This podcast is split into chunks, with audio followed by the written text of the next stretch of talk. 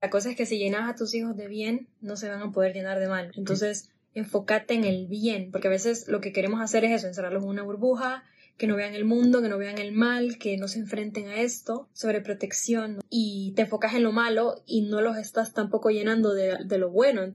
Creo que es lo que Sound of Freedom también intentó hacer, porque se enfocaron en el bien, en un personaje que, que buscó hacer el bien. Y yo creo que eso es lo bonito de la película. Y no como muchos críticos están diciendo, que, que mejor enfocarse en el mal. Al final, lo que más trasciende al humano siempre es el bien. Lo que más atrae es el bien, la belleza, la verdad.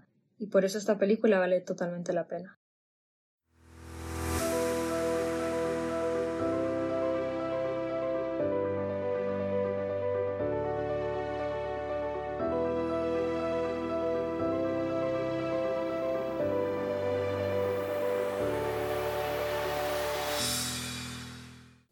Bienvenidos a este nuevo episodio y nueva temporada del podcast Desde la Orilla. Como siempre nos presentamos, yo soy Claudia.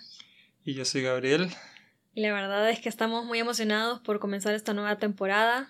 Hacía ya bastante tiempo que no subíamos un episodio, pero estamos felices de estar aquí de regreso con ustedes, compartir un ratito más eh, sobre un tema que nos pareció ideal comenzar esta temporada, hablando de la película Sound of Freedom que se acaba de estrenar aquí ahora en Latinoamérica, en Honduras específicamente. Claro, y entonces, bueno, como toca un tema tan difícil, ¿no? Que es eh, la trata de, niños, el abuso sexual infantil, que como el mismo protagonista dice de la... Bueno, el, sí, el protagonista de la película dice, eh, no es un tema del que se habla mucho o casual, ¿no? Con el que vas a hablar con tus amigos o familia, pero es algo importante que se tiene que, que dar a conocer, Sí, es una realidad dura, una realidad incómoda para muchos, pero que es necesario tratar precisamente por... Por la gravedad del tema, ¿no? Porque es, abuso sexual y, bueno, creo que en este podcast ya estamos acostumbrados también a, tocar temas difíciles, pero necesarios, que sabemos. Y la gravedad y la extensión también, ¿no? O sea, porque uno piensa que no existe tanto, pero, o sea, la película te dice que existe muchísimo más y más cerca de lo que te imaginas. Sí, lo increíble es que, bueno, lastimosamente mucha gente que ha dado malas críticas de la película te dicen incluso que, que, son teorías conspirativas y que tampoco es para tanto y tienden como a minimizar el problema que la película está tratando de, de mostrar y que, y que incluso te lanzan ahí datos estadísticos, ¿no? Que decía como, bueno, pero es que la pornografía infantil ha aumentado como, no me acuerdo de si decía como 5000% este año. Sí, de un año al otro. Ajá.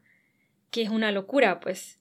Y que está ahí en la pantalla de cada uno de nosotros. O sea, que no es un tema aislado que tal vez pasa allá por. Bueno, obviamente el, el, el hecho de que los protagonistas son hondureños toca grandemente mi corazón, pues porque soy hondureña, pero. Pero podemos pensar como que es algo que no sucede en tu realidad concreta, cuando en realidad está ahí y nos puede pasar a cualquiera de nosotros, ¿no? Sí. Que se te desaparezca un, un, un, un niño, o sea, tu, tu, mismo hijo o sobrino o, alguien cercano a vos. Eh, y hasta que no te pasa es como que tal vez no te haces consciente del problema. Sí, prefieres taparlo, prefieres no tratarlo. O sea, como casi todo en la vida, intentamos como ocultar esas cosas incómodas en las que no queremos meternos como no nos competen, digamos, no nos tocan todavía. Como que solemos como aislarlas. Pero sí, en cuanto a las críticas estas, me parece increíble porque justo antes de ir a ver la película, que fuimos el 31 de agosto que se estrenó, y antes de ver la película dije, bueno, me meto un ratito en Instagram y justo me salió una cuenta que yo sigo, crítico de cine, digamos. O sea, y justo hacía una crítica de eh, Sound of Freedom. O sea, justo la había ido a ver, un mexicano. Y le ponía un 2 sobre 10. O sea, la tachaba de, de una pésima película. Entonces, claro, yo iba por un lado con esto, o sea, con esta crítica encima, diciendo, bueno, 2 de 10, pucha, será que mala, mala. Y por el otro lado, toda la, el marketing y la propaganda, pues, eh, que la ha hecho Angel Studios, eh, Eduardo Verasti como productor. Sí. Y bueno, tanta gente, una crítica muy positiva. En países donde, bueno, ya se estrenó y bueno, hay gente que ya la, la vio. Entonces como, bueno, ¿qué será? o sea... Sí, como no sabías qué esperar. Pues. Porque por un lado está el, el, buen mensaje, ¿no? Y por el otro eh, se supone que un crítico de cine como que se enfoca más en no tanto en el mensaje, sino en la parte técnica, como quien dice que el desarrollo narrativo, la fotografía, eh, todas esas herramientas Los efectos especiales, la construcción de personajes y todo esto. Sí, entonces como uno va un poco dividido, diciendo, bueno, ¿qué voy a ver? Y preguntándose, bueno, ¿realmente vale la pena ir a ver o no la película? Eh, sí. Y yo iba, bueno, con las expectativas, la verdad, altas, porque había escuchado muy buenas críticas en realidad, no había escuchado nada negativo. Y desde el segundo uno que empecé a ver la película me tocó el corazón, porque como te digo, o sea, dos niños hondureños con, con un, tema muy fuerte y que además, eh, tomando en cuenta que, que, toca el tema de la sexualidad, ¿no? que es algo en lo que, en lo que yo estoy pues dedicada profesionalmente, entonces yo diría que es una gran película y sí recomendaría a la gente ir a verla. Más allá de, pues, por decir, la, la calidad, ¿no? Que es lo que más se ha criticado. Sí, o sea, pero... A ver. Porque tampoco diría que es mala en, en, cuanto a la calidad, ¿no? O sea, jamás le pondría un 2 sobre 10. Aún apartando el mensaje, sí, que, que tampoco creo que debería hacerse en una crítica de cine para hacerla como más imparcial. Sí. o sea, el mensaje va ligado realmente a, la, a, la, película y a todos los otros elementos que forman la película, ¿no? O sea, al menos a, mi parecer. Eh, pero aún apartando el mensaje y toda la campaña de marketing, marketing positivo que, que han hecho todos los, los, que han hecho la película y de esta concientización de, del tema, apartando todo eso, la película no es mala. Sí, es una buena película. Es buena película. Tiene un buen desarrollo pues, de, de, la trama. O sea, lo que yo he escuchado es que la gente dice, bueno, pero es que es muy predecible. Y es como, bueno, sí, pero ¿qué tiene de malo? Pues, o sea, es como que la gente está esperando que sea un dramón de estos que te sorprenden al final y, y como en las películas de ahora, ¿no? Que es como... y que terminan mal casi siempre. Y no porque no sea así quiere decir que sea una mala película o, o, los, o los, personajes sean planos, como decían algunas críticas, ¿no? También. Sí, y, y, y, bueno, o sea, tiene errores. O bueno, lo que uno consideraría error, así como un crítico casual. Claro, igual decís, ah, pero aquí esto lo hubieran hecho mejor, o esta escena me lo hubiera imaginado más así, o lo que sea, pues, pero... Sí. Pero yo diría que es una película exitosa precisamente porque logró el cometido que, el, el propósito que tenía o sea, el propósito es concientizar a la gente de este problema. Y lo lograron. O sea, te, tocan el corazón en muchísimas escenas, eh, saben transmitir bien el mensaje, desarrollan bien la historia. Y además, la historia es de, de, de este señor Tim, ¿no? Que, que descubre esto y entonces dice, voy a hacer algo. O sea, y es precisamente lo que la película quiere, ¿no? Que, que, el, que el espectador también, al descubrir este problema, pues también pueda sentir esa necesidad de, ok, yo, yo quiero hacer algo también contra esto. Claro, y, esa es una de, o sea, una de las críticas justo que escuché antes de ver la película era esa, como pudiendo hacer una película basada en la trata de niños, haciendo como más protagonismo en eso, en la trata. Bueno, hacen la historia del héroe perfecto, digamos, que, que se da cuenta y va a salvar a los niños ahí en la selva colombiana. Pero, y es como lo que eso justo pero es una gran historia o sea es una historia digna de contar porque quién quién más hace eso o sea una persona que arriesga su vida para ir a salvar a unos niños. Y más allá de yo creo que es una gran historia pues. sí más allá de eso es como la elección que hacen al momento de hacer la película es decir bueno tenemos esta historia. Efectivamente te puedes enfocar más en, en los niños por decirte algo. Nos enfocamos más en los niños y, o, en los traficantes y en todo cómo funciona esa red y entonces ponemos a más gente involucrada y toda la cuestión. Es una decisión que podrías tomar para hacer una película así. Pero eh, la decisión que tomaron eh, el director, los guionistas, fue como vamos a hacer no, eh, la perspectiva de, de, Tim Ballard, que es el protagonista, o sea, el gran héroe. Claro. y me parece una decisión acertada en el sentido de que el mensaje que querían dar era justo ese. tenemos que despertar a esta realidad y ponernos a hacer algo. tenemos que hacer algo para cambiar esta realidad. Claro, así como el protagonista lo hizo. Entonces, el protagonista es precisamente eso lo que te cuentan en la película. O sea, el tipo en un momento decide hacer eso y tomar acción.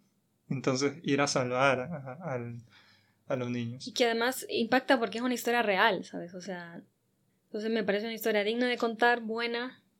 Y el hecho de, o sea, lo que dice, ¿no? Que no es que se hubieran enfocado más en, en los niños y en pero así hubiera tenido que ser una película mucho más eh, cruda, digamos, mucho más violenta, mostrando ahí cómo, cómo sufren y que igual te lo ponen, pero tal vez no de la manera que el espectador está acostumbrado hoy en día a ver, ¿no? Las películas como más violentas, con escenas más fuertes.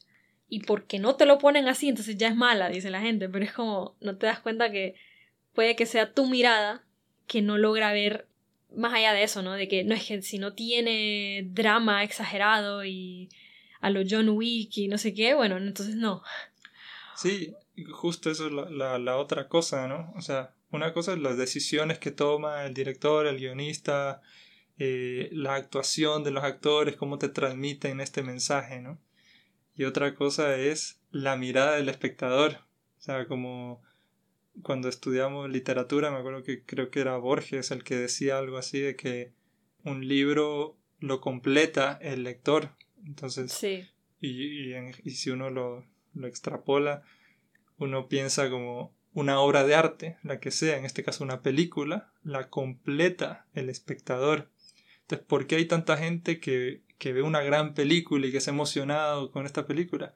Porque la mirada de ese espectador está más sensibilizada a, estos temas y no está buscando tanta crudeza, eh, tanto eh, lo que vos decís como violencia, crudeza en, el desarrollo, digamos, de la película. Sí, o sea, que no necesita ver cómo violan al niño, o sea, para saber qué es lo que está pasando, ¿me entiendes? O sea, es suficiente horribles con imaginarlo como para además querer que las escenas sean explícitas. Sí, pero, pero eso es una de las cosas que están como muy muy de moda, o sea, muy en la actualidad. Justo esa como crudeza, o sea, las películas de horror. Sí. O sea, hay un montón y todo el mundo ve. Ya ni siquiera son de terror que te asustan así, ¿no? Son como de horror. O sea, lo, el, culto a lo, a lo feo, a lo grotesco, a lo, a lo crudo, a lo más eh, visceral, carnal. Y, ajá, sexual y todo. Sí, además de. Y también como que les incomoda que el personaje principal sea un hombre bueno porque dicen, no, es que ponen al héroe perfecto. Es como que no, o sea, tienen que poner un protagonista que sea ambiguo y que no necesariamente sea el salvador, ¿me entiendes? O, sea, o que el protagonista haya sido uno de los violadores, yo qué sé, o sea, es como que una película sencilla donde el protagonista es bueno y hace algo heroico ya no es digno de ser una, una película más que un 2 de 10, ¿no? Ah, sí, y bueno, tampoco es como que el, el, protagonista perfecto, digamos, así como que no se equivoca o toma, no toma malas decisiones. O sea, en la película también aparecen ahí un par de cosas que moralmente podrías decir, bueno, esto lo juzgamos después, ¿no? Eh, al principio, como, como agente, engaña un poco a los, a, a, los que acaba de apresar, a los criminales, como para ganarse su confianza. Y entonces como bueno, eh, pero eso es tema aparte, digamos. O sea, claro, eso ahorita es visto como algo normal. Nadie se, se pregunta si eso es bueno o malo. Ahorita se lo toma como, bueno, eso, se puede hacer y está bien, digamos, mientras se cumpla el objetivo, está belleza. Sí, como el fin justifica los medios y eso. Pero realmente, o sea, si tienes una mirada, como decimos, un poco más sensible y también más profunda, o sea, puedes decir, bueno, eso no es un héroe perfecto, digamos que todo lo hizo bien y perfecto y maravilloso y no tiene ningún defecto. No, eso es, eh, no diría reprobable, pero, pero bueno, es una cuestión al menos polémica de para, para una discusión aparte. Sí. Y bueno, o sea, como te decía, no, no es... Yo cuando fui a ver la película iba un poco con esta ¿no? división entre el mensaje, el buen mensaje de la película y la crítica a la, técnica. Sí, a la calidad cinematográfica, digamos. Ajá.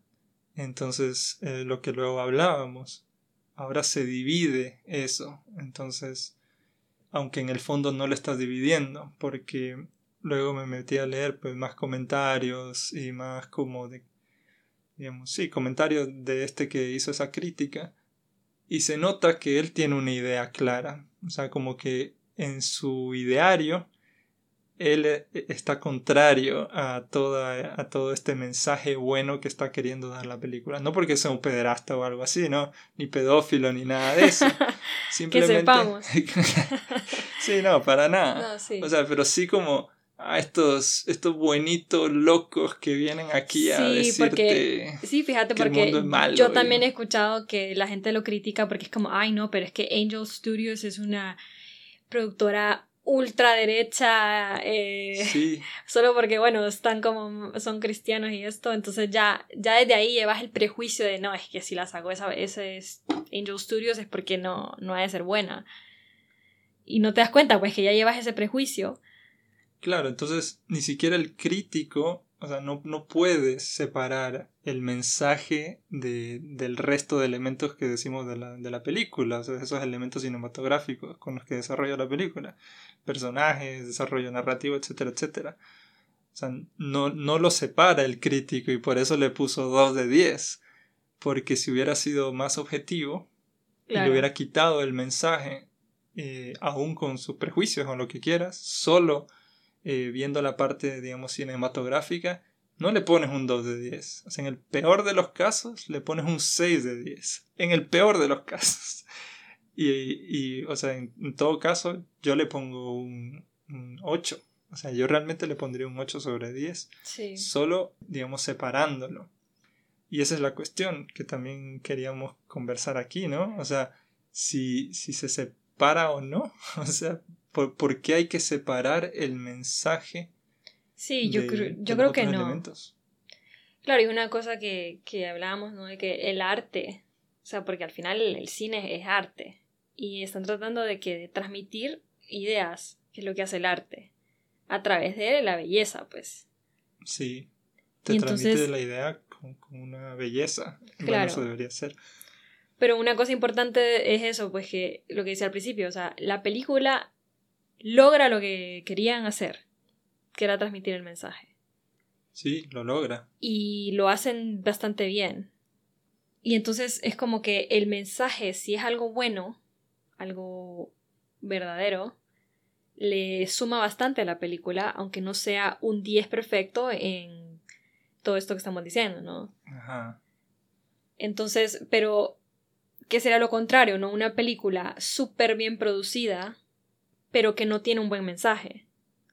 Entonces, ese, ese mal mensaje le resta bastante a pesar de que en cuanto a calidad sea un 10, como muchas películas que, que vemos hoy en día, ¿no? Que son perfectas, digamos, pero el mensaje no.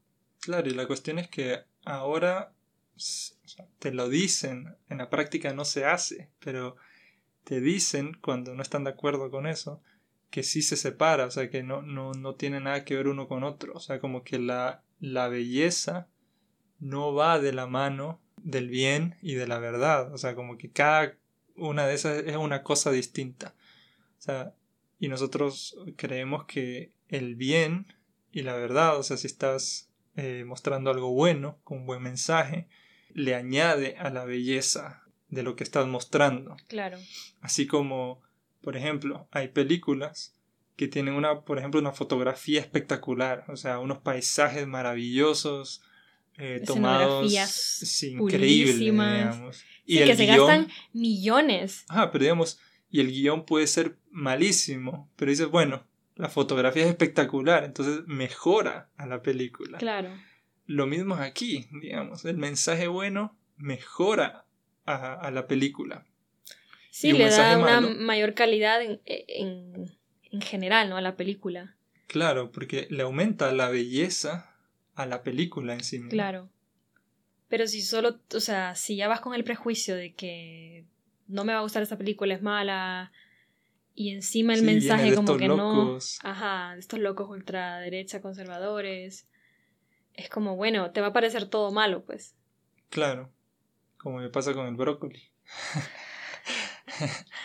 sí, y, como te digo, comete, eh, la película logra su objetivo, así como un montón de películas que sí, tal vez no son perfectas ni son un 10, pero su objetivo tal vez no es ese, o sea, tal vez es entretener, es, o sea, cuando vas a ver una película de acción, por ejemplo, que lo que querés ver es carro volando y gente matándose y eso es todo, y te entretenés dos horas y listo. No estás esperando ver una película que gane un Oscar o que sea una película que traiga una novedad exagerada al cine y no sé qué, no, o sea... Sí, la revolución cinematográfica. Sí, o sea, es como, vas a ver Fast and Furious y es, es, lo que querés ver, o sea, no es que no estás esperando que sea un guion insuperable y no pretende serlo, pues. Claro, y a, mí me pasó justo cuando fui a ver eh, Fast and Furious 9 la disfruté un montón porque yo no, yo no iba con un prejuicio ahí de vamos a ver aquí, no sé, pues las mejores actuaciones, los mejores guiones, una cosa como artística, maravillosa, intelectual, no, o sea, vas a ver carros volando en el espacio, disparándose, sí. cosas exageradas. Y eso es lo que esperas ver y eso es lo que quieres ver y ya, o sea, no... Entonces no decís, ah, qué mala película porque no tenía yo qué sé. sí. Y bueno, con Sound of Freedom yo creo que es bastante buena, vale la pena ir a verla. Totalmente, vale la pena eh, totalmente. Ni siquiera diciendo que es mala en cuanto a la calidad, porque me pareció súper buena. Sí. Y hay que tomar en cuenta también que es una película que se hizo, decía él, no hace cinco años y que no se había podido mostrar al público porque nadie la quería producir, o no sé cómo se dice. O sea, la iba a hacer, la, iban a hacer con Fox, luego Disney compró Fox y Disney dijo, no, esto no va con nosotros, no, no queremos mostrar esta película, punto, adiós. Y eso, en todo ese relajo pasaron cinco años para que lograra volver a tener los derechos y, y el único que le hizo caso fue Angel Studios, pues entonces también es una película que no es que se le invirtieron millones y millones como cualquier otra película de Disney o de otra productora enorme, pues. Sí, y como decimos, o sea, igual es una buena película. Hay un buen guion, buenas actuaciones, un buen desarrollo.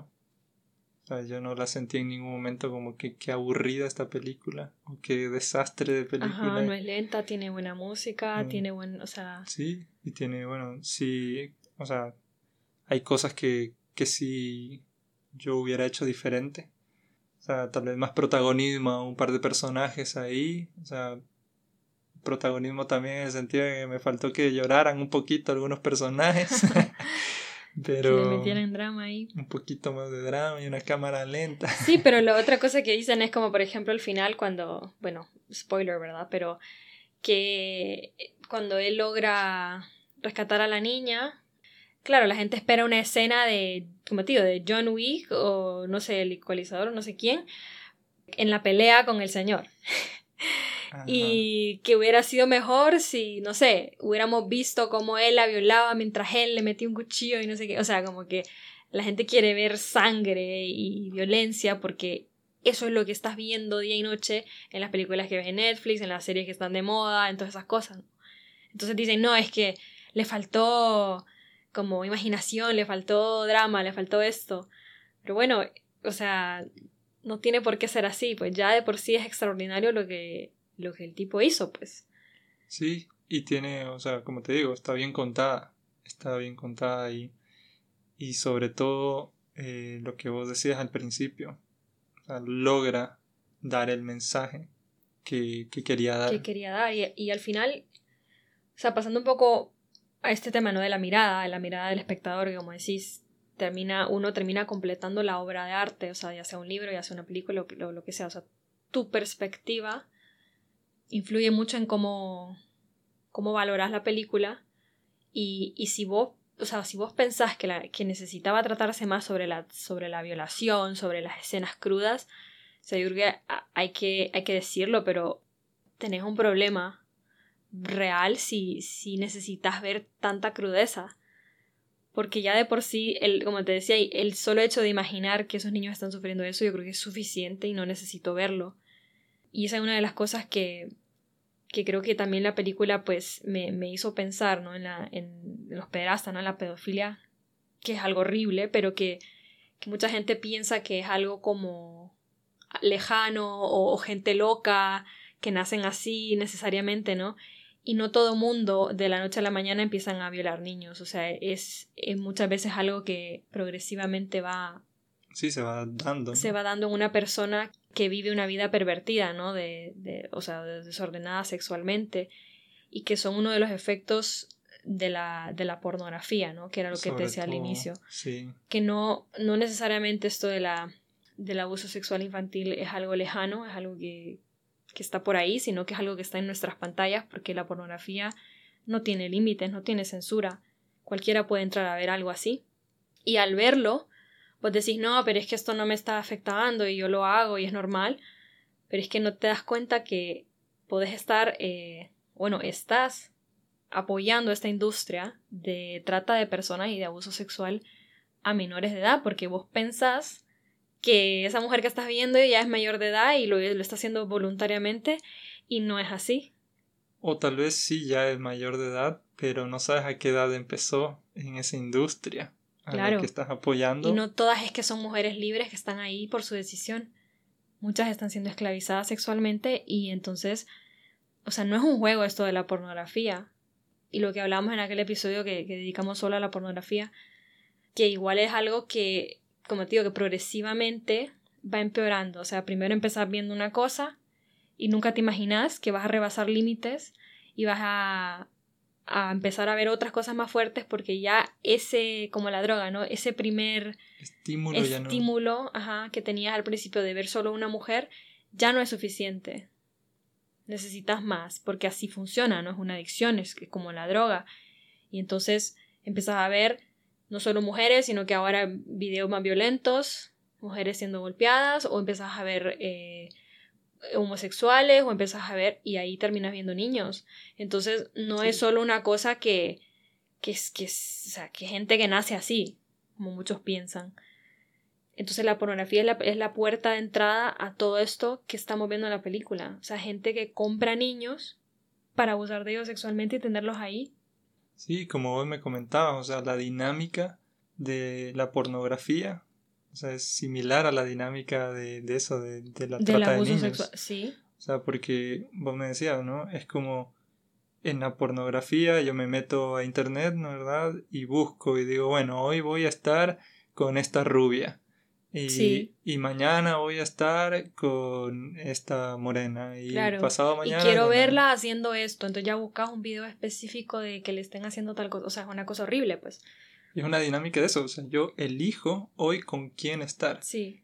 Que es una dinámica que no se da en la vida real. O sea, porque yo no elijo, hoy voy a estar con esa rubia de, de, la esquina y mañana con la morena vecina. Pero si, imagínate que pasas mucho tiempo viendo pornografía y viviendo esa dinámica, eso se va a traspasar a la vida real. Pero si dicen, es que no entiendo cómo hay tanto loco por ahí, cómo hay tanto violador. Bueno, pregúntale a la industria de la pornografía, que es una industria billonaria y que no tiene censura. ¿Y por qué los gobiernos no lo censuran? Porque cualquiera puede entrar ahorita mismo a ver cualquier canal de, pornografía, pues. Sí, y, y como decías, esa, esa dinámica se va haciendo parte de, de, tu manera de pensar. Exacto. Y luego sin querer estás haciéndolo también en la realidad. Sí. O sea, lo, lo, lo, trasladas a la realidad y en la realidad pues puedes llegar a hacer eso.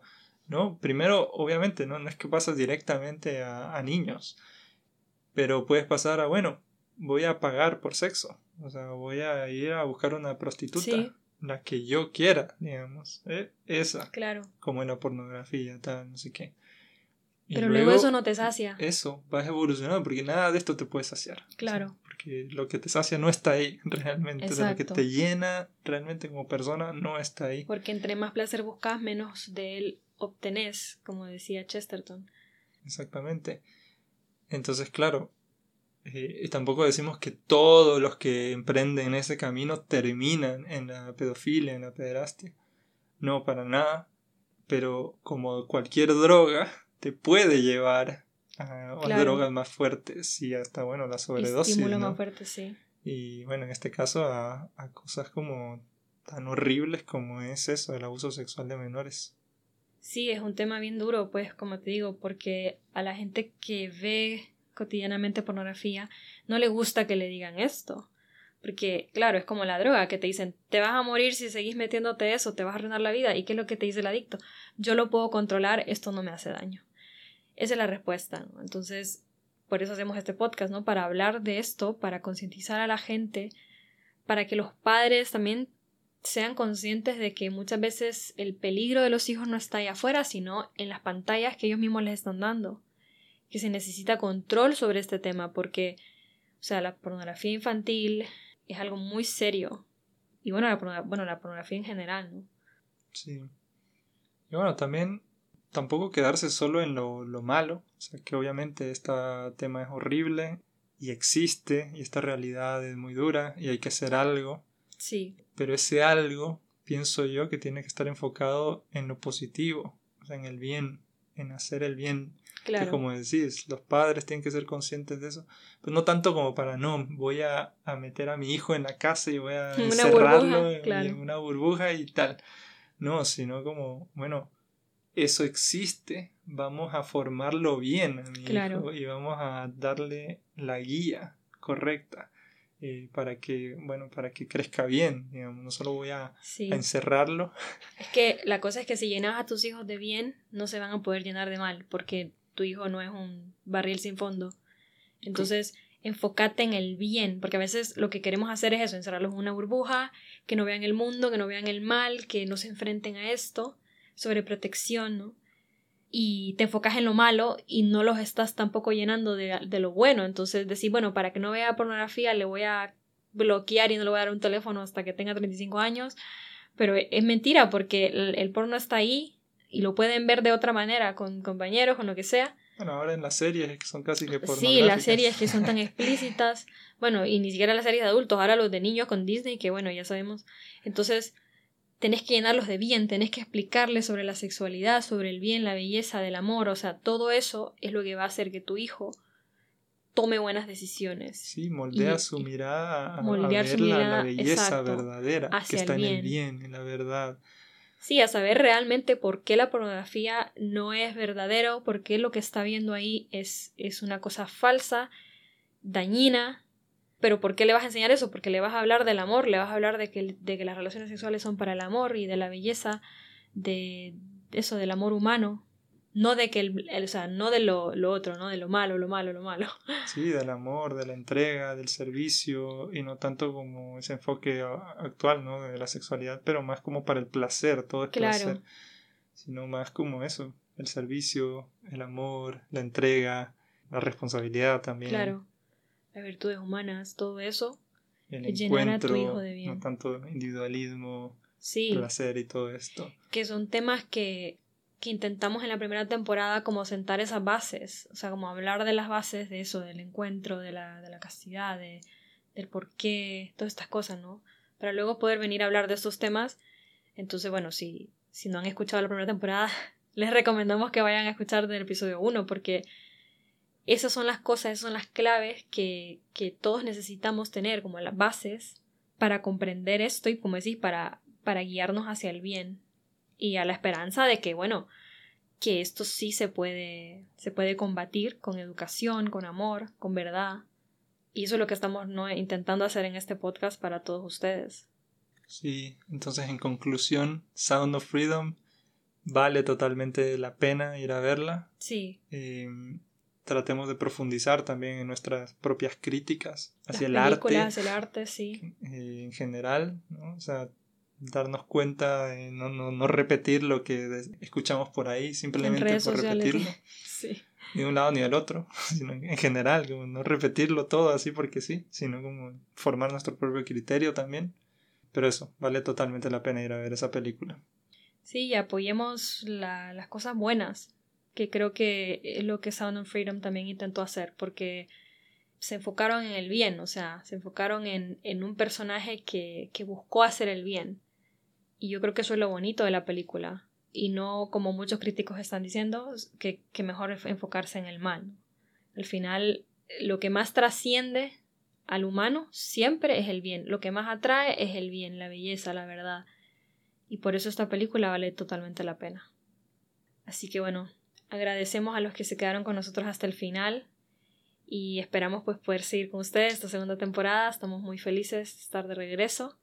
Gracias por apoyarnos y bueno, nos vemos hasta la próxima.